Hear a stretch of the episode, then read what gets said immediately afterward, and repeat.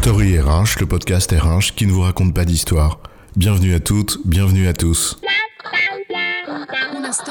History is made of stories. Dans cet épisode, nous allons tenter d'expliquer ce qu'est la data literacy, ou la littératie des données. Ah, les charmes d'un business data-driven, nourri de ces données qu'on laisse derrière nous comme d'inextinguibles traces que d'autres sauront exploiter sans vergogne pour faire du business. Des données que nous donnons et dont on mesure toute la valeur dès lors que des petits malins en tirent toute la quintessence. Des données dont on pourrait même croire qu'on les enrichit en les appelant data. Pourtant, combien sont ceux qui distinguent la moyenne de la médiane? Qui s'intéressent au contexte dans lequel ces données ont été fabriquées? Qui veillent tout simplement au biais d'analyse auquel elles nous invitent malicieusement à chaque instant? Les chiffres sont des êtres fragiles qui, à force d'être torturés, finissent par avouer tout ce qu'on veut leur faire dire, écrivait Alfred Sauvy. Alors ne torturons pas les données, mais pour cela, encore faut-il en développer la culture. Alors la data literacy, c'est quoi l'histoire? Peut-être pouvons-nous prendre le risque inconsidéré de rompre avec ces codes absurdes et pédants de la vie d'entreprise et d'utiliser un terme en français, non? Tiens, on pourrait traduire literacy par littératie, par exemple. Et data par données. Yeah, what the fuck, oh my god, it's awesome, you're so great. Hum, hum, hum. Bon. Littératie en français vient précisément de l'anglais literacy, qui signifie alphabétisation, en gros une éducation aux fondamentaux d'un domaine. Donc en l'occurrence, acquérir ce qu'on pourrait appeler une culture des données et surtout de leur utilisation intelligente dans la vie professionnelle. C'est une compétence, et même une compétence utile, quel que soit ton job et ton activité. De nombreux analystes la considèrent comme indispensable. On peut en effet entendre qu'à mesure que nous produisons des données, les collecter et les interpréter soit de plus en plus important. En substance, il s'agit de savoir utiliser les données avec rigueur et discernement pour en tirer des enseignements qui sont source de valeur pour l'entreprise. Si on fait preuve d'un peu de logique, on peut décomposer le processus en sept étapes. Sept étapes, ça fait bien, on dirait qu'on a inventé une nouvelle méthode. Allez, donc, sept étapes. 1. Avoir les données. 2. En apprécier la qualité. 3. Les rendre exploitables. 4. Les traiter sans en trahir la quintessence. 5. Les analyser. 6. Tirer des enseignements de ces analyses. 7. Les communiquer à d'autres. Prenons des exemples du domaine RH pour mieux cerner ce à quoi chaque étape peut correspondre. 1. Avoir les données, c'est les recueillir, par un processus de collecte, mais aussi par d'autres biais. Cela suppose de savoir où elles sont, auprès de qui les récupérer, comprendre comment elles se fabriquent, etc. Prends l'exemple d'un bilan social monde. Si tu veux simplement calculer le salaire moyen des cadres, il te faut collecter des données dans tous les pays du monde. Chacun peut être avec son système de paie ou de data warehouse et avec des définitions, par exemple du salaire de base, qui ne sont pas les mêmes.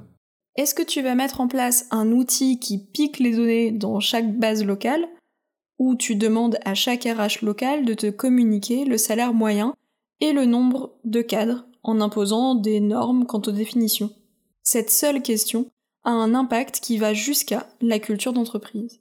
2. En apprécier la qualité. C'est porter un avis sur leur fiabilité ou tout simplement leur vraisemblance ou leur conformité pour savoir si la matière dont tu disposes est propre et exploitable ou pas et dans quelle mesure. Cela te demande par exemple de savoir un peu ce dont on parle, ne serait-ce que pour avoir des ordres de grandeur en tête. Dans le cas du bilan social dont tu parlais, tu vois passer un salaire avec beaucoup trop de zéros.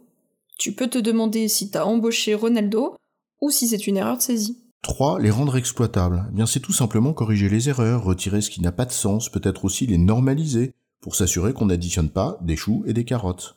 Dans notre exemple, tu voulais calculer le salaire moyen des femmes et des hommes, et on t'a envoyé des fichiers avec homme égale 1, femme égale 2, et d'autres où c'est F ou H.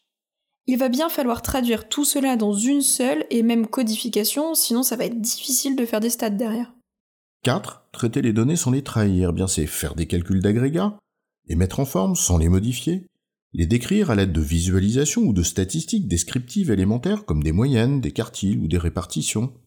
Je te montre une pyramide des âges dans notre exemple, pour te rappeler que tu es plutôt en haut, mon vieux. Attention, mettre dans des catégories uniformes du type tranche d'âge, ok, on ne trahit pas trop le sens. Mais dès que tu définis des catégories comme par exemple jeune ou vieux, bah t'es déjà dans l'interprétation en orientant les résultats. 5. Ensuite, on les analyse. En d'autres termes, on essaye de comprendre ce que ces données, ainsi décrites dans l'étape d'avant, veulent dire. On peut notamment utiliser ici des techniques statistiques plus avancées, comme des régressions simples ou des régressions multiples, ou même des analyses factorielles par exemple. Encore faut-il être conscient des biais d'analyse. Dans le cas de la rémunération, par exemple, tu peux t'amuser à chercher à identifier les facteurs explicatifs des salaires de base, en faisant un diagnostic de rémunération implicite. 6. Tu tires des enseignements de ces analyses. Dit concrètement, tu arrives à des conclusions. Toutes les corrélations, qui relèvent de l'analyse, l'étape d'avant, ne sont pas nécessairement des relations de cause à effet, en l'occurrence un enseignement que l'on pourrait tirer.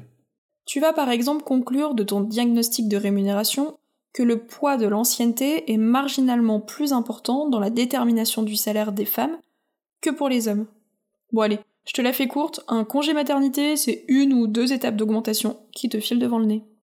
7. Enfin, tu communiques, tu transmets des données transformées, comme leur visualisation par exemple, ou un rapport, ou tes conclusions, cela te demande de trouver le juste degré de synthèse et de pédagogie selon la finalité et les interlocuteurs, en perdant le moins d'informations que ces données contenaient. Et là, pas d'exemple à citer tant il y en a.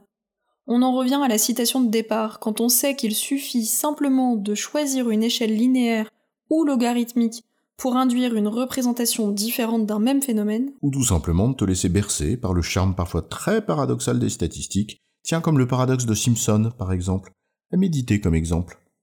En résumé, la data literacy, c'est la capacité à recueillir, exploiter et interpréter les données avec rigueur et discernement pour favoriser une prise de décision fondée sur les faits et utile à l'activité qu'on conduit.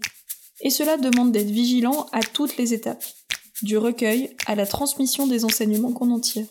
J'ai bon, chef? Oui, tu as bon, mais on va pas en faire toute une histoire. Story RH, le podcast RH qui ne vous raconte pas d'histoire. Retrouvez tous les épisodes sur storyrh.fr.